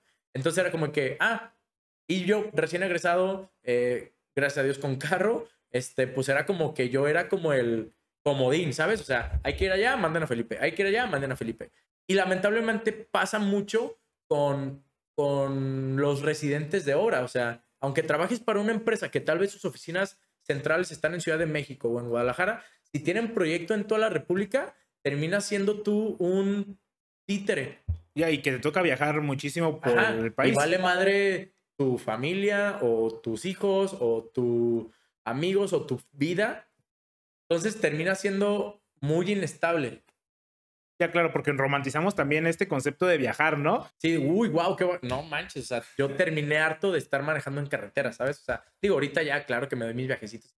Claro, y lo haces, pero lo haces como una vacación. Una cosa Claro. es viajar por trabajo y otra cosa es viajar por turismo. Sí, no manches, o sea, yo me acuerdo, imagínate, yo me acuerdo que me regresaba los sábados como a la 1, 2 de la tarde, este, bueno, cuando estaba aquí más cerca en Lagos de Moreno o, o- o en Ocotlán, que también estuve un tiempo ahí, pues me venía los sábados y ya estaba aquí todo el fin de semana, y es más, me iba el lunes a las 6 de la mañana y llegaba ya a las 8 directo a obra, o sea, no estaba tan complicado, pues, pero imagínate eso todas las semanas, eh, empezaba a ser tedioso, este, y, y digo, yo, yo estaba en una posición, digamos, media privilegiada porque no tenía tantas responsabilidades más que conmigo. Claro, tú no tenías hijos. no tenía hijos, no tenía esposa, no tenía ni novia. Pues como ahorita. Básicamente como estás ahorita. O sea, ahorita, igual que ahorita. Entonces, este, pero pues yo conocía este, residentes de obra, arquitectos, ingenieros o lo que fuera, con hijos, eh, con cinco hijos, con una esposa, manteniendo también a sus papás. Era como, no manches, o sea, ¿cómo le haces? Pues, y una parte que, digo, esto ya es como punto y aparte, pero yo que viví en una familia donde mis papás están separados y todo eso, o sea, como que digo, no manches, ¿cuánta gente realmente no vive así o no está viviendo así? Y qué mala onda, ¿no? O sea, Claro, y que es una verguiza. es una putiza. Sí, y quieras o no, a lo mejor tú tenías este. Pues si quieres a tus papás y todo, pero a lo mejor no es a lo mejor un- una familia que, un, un papá que quiere ver a sus hijos y que ya es Sí, no. independientemente de la responsabilidad económica, hay una responsabilidad afectiva, Afectiva. donde dices, güey, pues es que yo ya quiero ver a mi esposa, yo ya quiero ver a mis hijos. Sí. O sea, el varo como quiera hasta cierto punto. O sea, Sí, y lamentablemente también en el tema de, de la residencia de obra o andar en obra, eh, pues es muy demandante. De hecho, te comentaba, yo ahorita ya estoy así como que viendo qué onda por el tema de salud, pero es muy demandante de repente, este, no sé, me tocaba ir a recibir material a las 6 de la mañana, 7 de la mañana o a las 10 de la noche, este, o ciertos trabajos, dependiendo en el ámbito en el que estés trabajando, tenían que ser meramente de noche. Me acuerdo que me platicaban estos chavos, porque ellos eran de Tijuana, algunos que mandaban, que decían, güey, no mames, o sea, nosotros allá en Tijuana, en tiempo de calor, preferimos trabajar en la noche que trabajar en el día porque nos cocinamos, literal. O sea, de que esos vatos en la, o sea, se iban a trabajar en las noches a, a las cubiertas de las naves industriales, se llevaban una bolsa de hielos para que se hiciera agua. O sea, ¿qué, qué pedo? O sea, neta, son de repente unas condiciones bien difíciles, bien demandantes y... ¿Y qué tan común es este trabajo en, en la industria? Pues, o sea, es, es algo que sí o sea, hay mucho trabajo de eso, o sea, o, ponen mucho a egresados a hacer este tipo de trabajo, o incluso a gente ya que lleva mucho tiempo en la industria. Como residentes de obra. Sí, claro. Sí, o sea, yo creo que todo proyecto tiene que tener o sea, inclusive hay proyectos que tienen residente de cada especialidad. Un, este, gerente de construcción, superintendente, eh, project manager, o sea, ya empieza a haber muchísima gente porque necesitas también supervisión entre mejor y mayor supervisión temas tengas, perdón, sobre un proyecto, tu proyecto va a salir en mejor tiempo y mejor forma. Pero si no, pues imagínate, llega un albañil y le están pagando por el día, entonces él va a ganar lo mismo a la semana, haga 10 metros de, de muro o 100 metros, entonces llega. Pero si tú no estás exigiendo, pidiendo, también se vuelve algo muy mental y emocionalmente muy pesado porque estás manejando estreses de tiempos, presiones, agobios, eh, que no me llegó el material, que quedó mal esto, que tengo que volver a hacer, que viene detrás de mí esta otra empresa, o sea, o que te están, exige y exige y exige tiempos, o multas deductivas, te voy a castigar. Hostia, güey, o sea, es, es mucha presión también. Y más para el que está en obra, porque realmente quien está en obra es quien termina viendo y sufriendo todo esto, ¿no? Y es a lo que vas también como esta rivalidad con los de oficina, porque literal, los de oficina llegan a su escritorio, se ponen a trabajar, tienen su cafecito, está su aire acondicionado. Que digo, claro que a mí me, yo trabajé mucho tiempo en oficina y estaba a toda madre, pero como que esta parte de medio victimizarte de que no, es que yo me parto la madre en la obra y yo saco adelante el proyecto y ustedes les vale madre, por eso es como, como de repente, o sea, sí me ha tocado de que, ay, ¿por qué no hicieron esto? Es como, a ver, no tienes idea de todos los pedos que hubo aquí por lo cual se tomó la decisión de tratar de resolver este problema de esta forma. Pero faltas de comunicaciones es, es un pedo y en China, entonces. Claro, y aparte también tú te ves como a veces el villano con, con los albañiles, ¿no? Porque sí, seguramente ellos dicen como, ah, ya estoy hasta la sí, madre. Güey, decídete en algo. Y cuando a veces no saben que a veces venían un plano mal o tú quisiste resolverlo, pero ya no tenías tiempo porque ya tenías casi casi ahí al maestro echando la cuchara o, cómo iba a quedar o, o, si se va a colar con qué tipo de concreto o la cima. O sea, hay mil cosas y la neta, o sea, la obra termina siendo un pedo siempre. Termina saliendo el proyecto, sí, pero de los, del estrés y de las presiones, nadie se termina librando. Ya. Y entonces tú actualmente sigues haciendo ese mismo trabajo.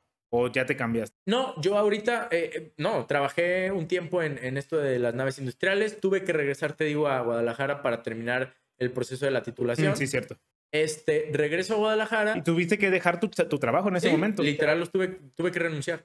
¿Saben qué? Pues es presencial, ni modo que vaya y venga, llegue allá de. Claro. media hora de aquí a allá. Entonces, perdón. Este, y llegando aquí, este, me contrató otra empresa que estaban haciendo ellos también proyectos eh, de edificación vertical. Estuve como residente de obra civil o de estructura de concreto. Este, después en esa misma empresa. Y es la, misma verguiza, básicamente. O sea, sigue siendo presidente. Nada más, aquí. nada más ajá.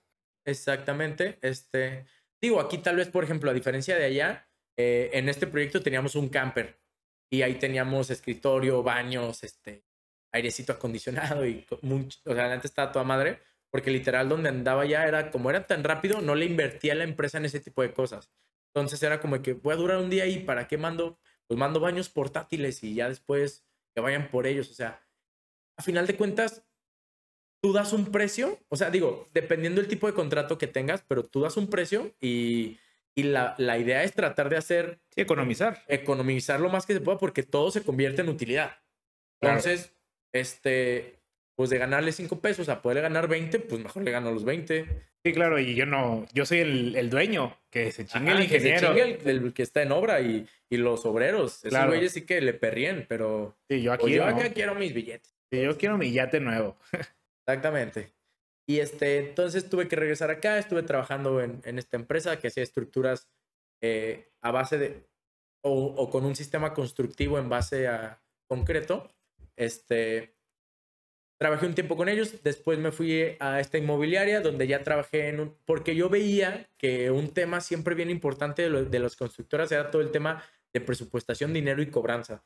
O sea, era como de que tú presupuestaste algo, pero terminaste ejecutando otra cosa, entonces para poder cobrar esos extraordinarios, eso siempre era un rollo por no haber hecho tal vez un análisis correcto del proyecto y una presupuestación adecuada. Claro. Entonces yo dije, no manches, este es un área que a mí no me enseñaron mucho en universidad y a mí me hubiera gustado que me hubieran enseñado que, es más, yo si diera clases, me gustaría dar clases de eso, ¿sabes? Porque termina siendo una parte bien medular eh, e inclusive yo creo que para las diferentes eh, carreras, o sea, te enseñan a ser dentista, te enseñan a ser ingeniero, te enseñan a ser, este, no sé, lo que tú quieras, güey, pero no te enseñan a cobrar. Sí, claro, y es un arte muy distinta a saber cobrar y eso es un problema que está en todas partes. Exactamente. Entonces yo decía, güey, tengo que aprender esto porque aparte, pues en el, en el ámbito de la construcción, no es como de que vendas un producto y te lo paguen. O sea, sí termina siendo un producto terminado, pero hay diferentes tipos de contratos. O sea, existe el contrato, por ejemplo, em, por precios unitarios. ¿A qué va esto? No, pues tú sabes que tienes que hacer cinco diferentes actividades. Cada actividad le pones una unidad de medida y tú cobras por la unidad de medida. ¿A qué voy? Un muro lo voy a cobrar por metro cuadrado terminado, entonces mi metro cuadrado cuesta 350 pesos, son 250 metros cuadrados de muro, total me da un total de X. Ese es por precios unitarios. Otra es por administración, eh, por decir algo, tú eres el dueño que estás haciendo tu casa y yo te digo, ah, yo te la hago por administración. Eh, como se maneja eso es, por ejemplo, ¿sabes qué? Voy a meter tanta gente, voy a tener una nómina de más o menos tanta gente a la semana, que cada quien gana tanto, y voy a estar comprando tal material. Entonces, al término de la semana, fue tanto dinero de nóminas, tanto dinero de materiales, de renta de esto. Entonces, yo te cobro, no sé, el 8, 10, 12% de lo que se esté gastando. O sea, esto es por administración, vaya. Pero el tema, obviamente, en todos hay sus pros y contras, ¿no? Y es, existe una tercera forma que es como cobrarte por un tanto que le llaman precio alzado, que es decir, ¿sabes qué? Yo tu casa te la hago por un millón de pesos. Ah, órale, pues va, me gasté yo 800 mil, tú me das un millón. Si yo me apendejé y me gasté un millón cien, tú me sigues dando el mismo millón.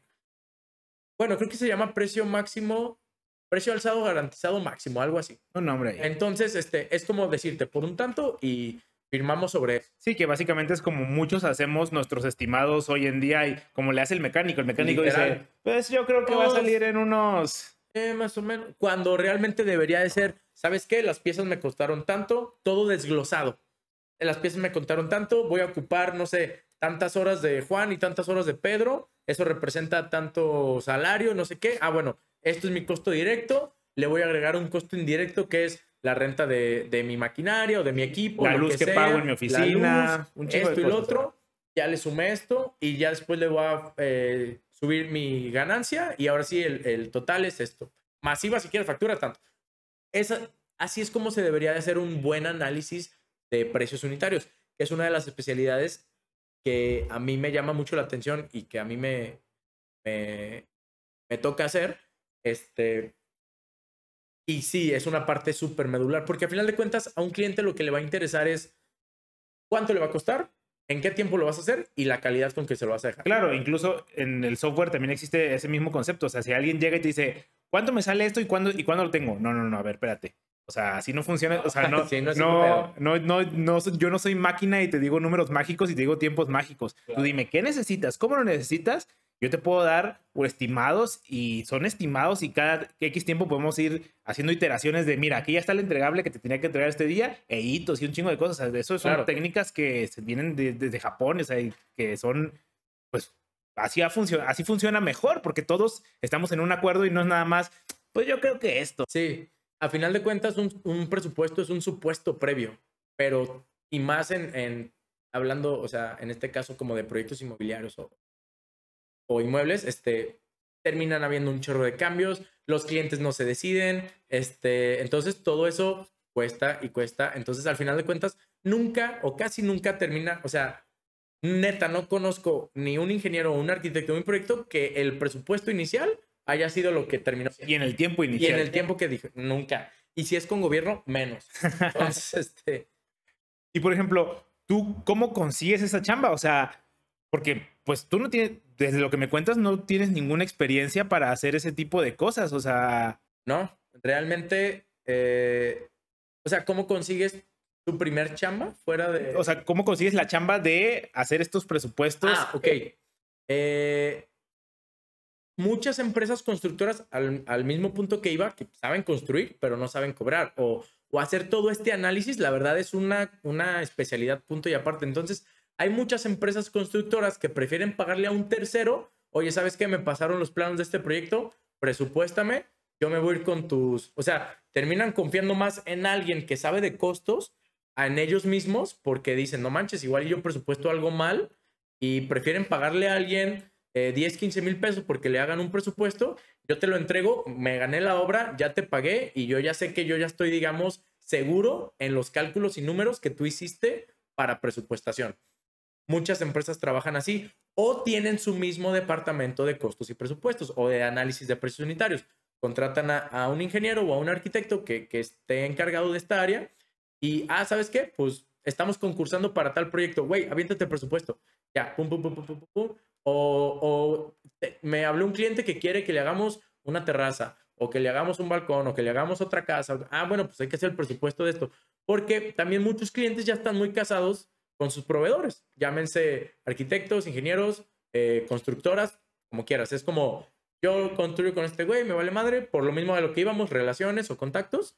Este, entonces ya el edificador va a decidir cómo presenta sus presupuestos. Me ha tocado ver presupuestos de que casi casi en una servilleta, pues un tanto de 15 mil, ¿cómo ve? O sea, desde eso a presupuestos de este vuelo súper, hiper desglosadísimos hasta cuánto estás pagando de, de IMSS, que así debería de ser. O sea, el factor de salario real, cuánto le estás pagando, a- cuánto es el costo de un albañil real. O sea, y costos, también incluso costos de riesgos. O sea, por ejemplo, ¿qué Claro. pasa si se me cae un albañil? financiamientos. Este, y tengo que contratar a otro. O sea, Claro. un chingo de cosas que ni, ni nos pasa por la cabeza porque no nos dedicamos a eso, pero es un arte ese pedo. Claro, me acuerdo que, o sea, básicamente un presupuesto para, para un proyecto te consta de un costo directo, que a final de cuentas es como tu material y mano de obra, costo indirecto, que son este, pues todo lo, lo demás que no se ve realmente tangente en tu proyecto, pero que se necesita para poder realizarlo,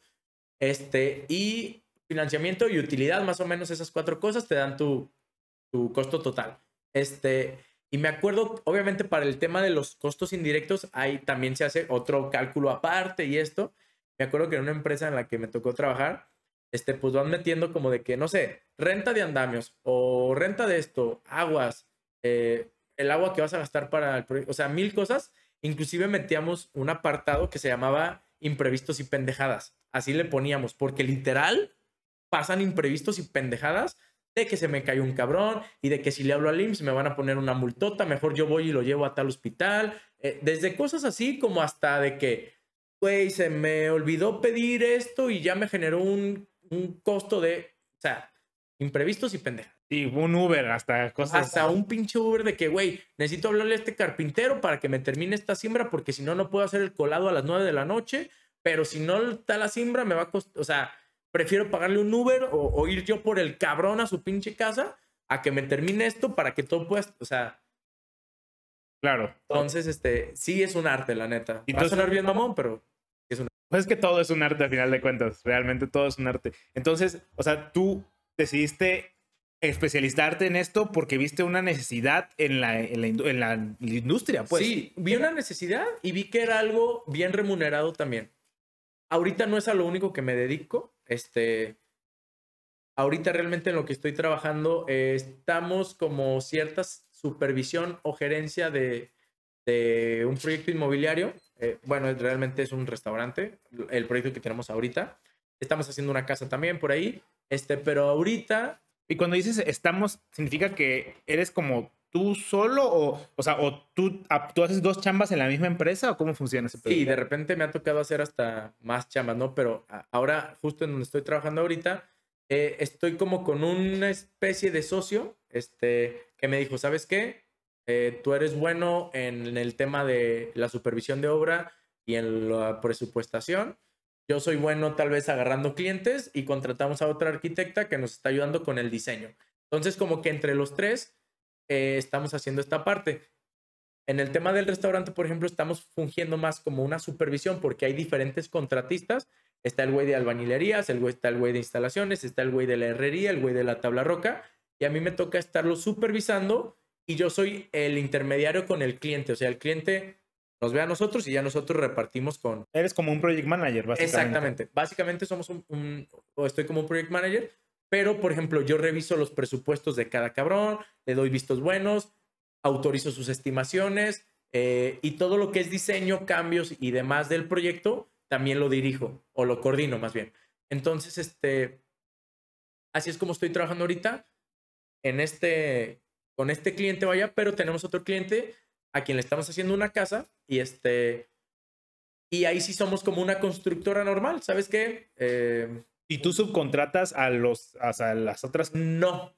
En la casa tenemos nuestra mano de obra directa, pero acá con este cliente del restaurante, como no quería que fuéramos juez y parte, fue como de ayúdame a supervisar, pero pues ni modo que tú también la hagas y tú solito te supervises, ¿no? Entonces, va a haber, de hecho, el 70-80% de los contratistas son gente de él o que ya han trabajado directamente con él, pero como él no es un experto en la materia, a veces llegaban y le decían, ah, pues es tanto, y él no sabía si sí o si no, o si le estaban viendo la cara, o qué onda. El ejemplo que decíamos hace rato, o sea, si tú no sabes, te hacen pendejo. Exactamente, literal. Entonces, para él asegurarse de que no esté pasando eso, contrata a project manager o una gerencia de obra o supervisión de obra, que en este caso somos nosotros, y este, y güeyes, pues ustedes van a ser mis ojos y, y, mis vistos buenos de estos cabrones.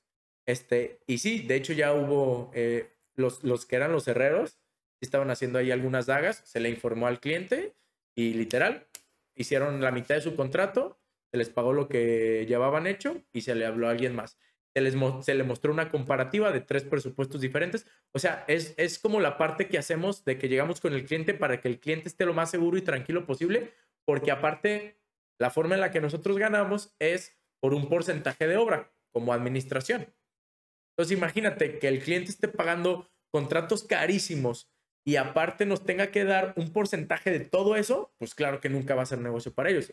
Nuestra chamba es asegurarle al cliente que este, a quien está contratando o lo que está contratando está bien y está en buenos precios o inclusive si los podemos bajar mejor para que él esté tranquilo en esa parte, para eso la comparativa, y que aparte la calidad de los trabajos que se le van a estar haciendo van a estar bien supervisados y van a salir en tiempo y forma. Ya, y por ejemplo, esto lo haces, o sea, ¿tienen como su propio nombre? ¿Tienen como alguna... ¿Nosotros? Sí. Sí, eh, la empresa se llama yo no la puse el nombre. Chanchitos. Como los cereales. Chachitos sin leche. Sí, de hecho somos Choco Crispy, y caritas a la hora. O sea, no, la verdad somos Bobel Constru... Ah, este, eh, el cuate que me... Se pasó de verga. El cuate que, que me habló para trabajar con él y eso, este le puso briqué estudio. Briqué, a lo que tengo entendido, es ladrillo en francés. Sí, como bájalo justo lo que te iba a decir, como ladrillo. Como ladrillo en francés, estudio. Porque vemos un poco más integral todo el tema. Tenemos como un departamento técnico o ejecución, que básicamente soy yo, obra. Tenemos el departamento de diseño, que es esta arquitecta, y el departamento administrativo, que es este Alex, que es con quien estoy trabajando. Este, y de hecho la idea que en, digo, ya meramente hablando de este tema, este, pues la idea como que él trae es como de que, o sea, nosotros empecemos y nosotros empecemos a crecer y, ya eventualmente, eh, pues, ser una sociedad. Y tú mientras mantienes también tu chamba en paralela, pues, o sea... Sí, si de repente a mí me caen proyectos de, oye, porque me ha tocado... Sí, más pequeños. Algún, este, inclusive algún compañero que tuve o amigo conocido, ¿sabes qué? Voy a agarrar este proyecto, pero necesito hacer el presupuesto, pero no tengo tiempo. Ay, güey, échame los planos, yo me encargo de cuantificar te mando tu presupuesto. O sea, te digo, ¿sabes qué? Yo te cobro tanto por hacerte el presupuesto. Va, güey, ahí te va. Este, no va peleado con mi, con mi trabajo de supervisión. Este, y sí, o sea, lo que sí ahorita no he agarrado como tal es yo construir o hacer proyectos, porque sí me demandarían mucho más tiempo, que ahorita no tengo tanto. Este, Claro, el chiste es que una cosa de alguna manera vaya comiéndose a la otra. Tú Sí. tienes tu, tu- tu trabajo normal, tienes tu emprendimiento y el chiste no es, ah, voy a dejar mi trabajo para emprender. No, no, o sea, la no, es que es esto vaya creciendo y poco. comiéndose al otro lado. exactamente. Sí, que solito te vaya marcando la pauta. A huevo. Pues normalmente ya aquí acercándonos para el final, hacemos dos preguntas. La Claro. primera es, ¿qué le recomendarías a alguien que quiere estudiar ingeniería civil? que realmente se informen, o sea, que conozcan el mundo, en la medida de lo posible, el mundo real a lo que se termina dedicando un ingeniero civil. Hay, mucha, este, hay muchas ramas, o sea, te comentaba, pues te puedes meter a lo estructural, a lo calculista, te, puedes quedar en la residencia de obra, te puedes enfocar más al tema de este, hidráulica o, cálculos hidráulicos. eh, la verdad que las posibilidades son muchas al tema de los costos, presupuestos, o sea, o, e inclusive el diseño o el dibujo estructural también es otra área muy grande y muy necesaria. Este, pero yo creo que les, pr- primero les recomendaría, ok, que se hagan esta misma pregunta de por qué me interesa la ingeniería civil y que digan, ah, pues es que yo me veo, eh, ¿cómo, se- ¿cómo les gustaría verse en cinco años, ya a los 25 o 30, 28 años? ¿Cómo se gusta, qué, qué les gustaría Hacer. verse qué están haciendo? Este, y si va por ahí por el tema de la ingeniería civil, construcción, proyectos inmobiliarios y todo esto, ok, va perfecto, está padrísimo, a mí me encanta, eh, pero eh, que también en la medida de lo posible y a la brevedad posible, si ya es que tienen que tomar una decisión para ver qué carrera estudian, conozcan un poco ya en el mundo real obras eh, de, la construcción eh, o que se puedan acercar al tema para que lo palpen siempre y cuando no, no tengan, o sea, no vengan de una familia en donde en donde tienen este, estos trabajos o, esta industria luego, luego a la mano, este, pues que se que vayan, eh, vean si, si ven obras en construcción, se metan, pidan permiso, este, oye, mira de qué se trata, hablen con el encargado de obra o vayan a, conozcan constructoras, a qué se dedica, o sea, la verdad creo que sí sería, yo sería lo que recomendaría. Si ya sabes que va a ir por ahí, trata de, de verlo práctico lo más pronto posible o, o verlo real lo más pronto posible, porque al final de cuentas vas a terminar haciendo eso.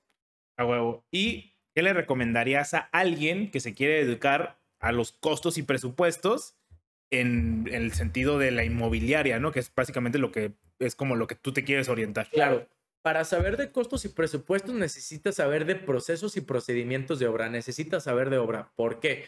Porque cómo vas a, o sea, te dicen, ah, ok, aquí están los planos, oye, pero ¿qué lleva todo el, o sea, necesitas saber todo el proceso constructivo para considerar todo. Al final de cuentas, tú tienes que cobrar todo lo que tu obra conlleva. Hasta el último clavo, hasta todo lo que te vayas a gastar, lo tienes que considerar, porque al final de cuentas tú lo vas a necesitar en la obra y va a ser como, ay, es que eso no lo consideré en el ¿Quién lo va a pagar? costos, ¿Quién lo va a pagar, no? O sea, sí necesitas tener un poquito de análisis financiero, pero sí mucho conocimiento de obra, total. Porque al final de cuentas es integrar y meter y considerar todo lo que se necesita y todos los recursos que se van a necesitar en su medida correspondiente para poder ejecutar un trabajo y llegar a, a un objetivo de un proyecto terminado. Eso sí les recomendaría. Que se metan a obra, que, que conozcan realmente eh, los procesos de obra. A huevo.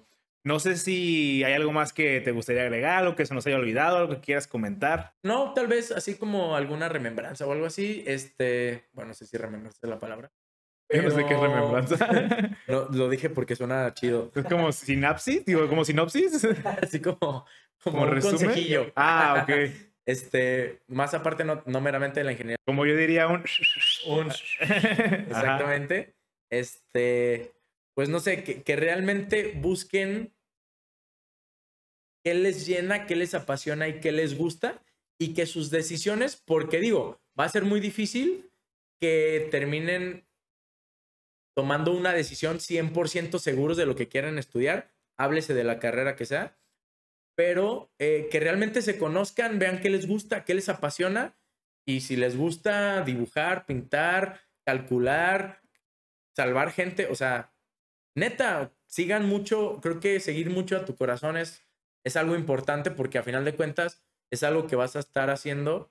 Digo, conozco gente que nunca ejerce su carrera, pero pues si ya te vas a meter a, a estudiar algo, pues que al menos sea algo que realmente te llame la atención y te guste, pues, para que lo hagas de la mejor forma posible. Claro, y que sea la acción la que te guste y no la consecuencia. Exactamente. Porque mucha gente dice, yo quiero meterme en la ingeniería porque quiere, porque es lo que deja dinero y quiero ser rico. O Eso quiero ser doctor porque les va súper bien. Ajá, O sea, no creo que sea por ahí realmente la respuesta correcta. a huevo. No, pues. Sería todo. no, pues muchas gracias, güey. No, pues de qué. Dale, ánimo. Gracias.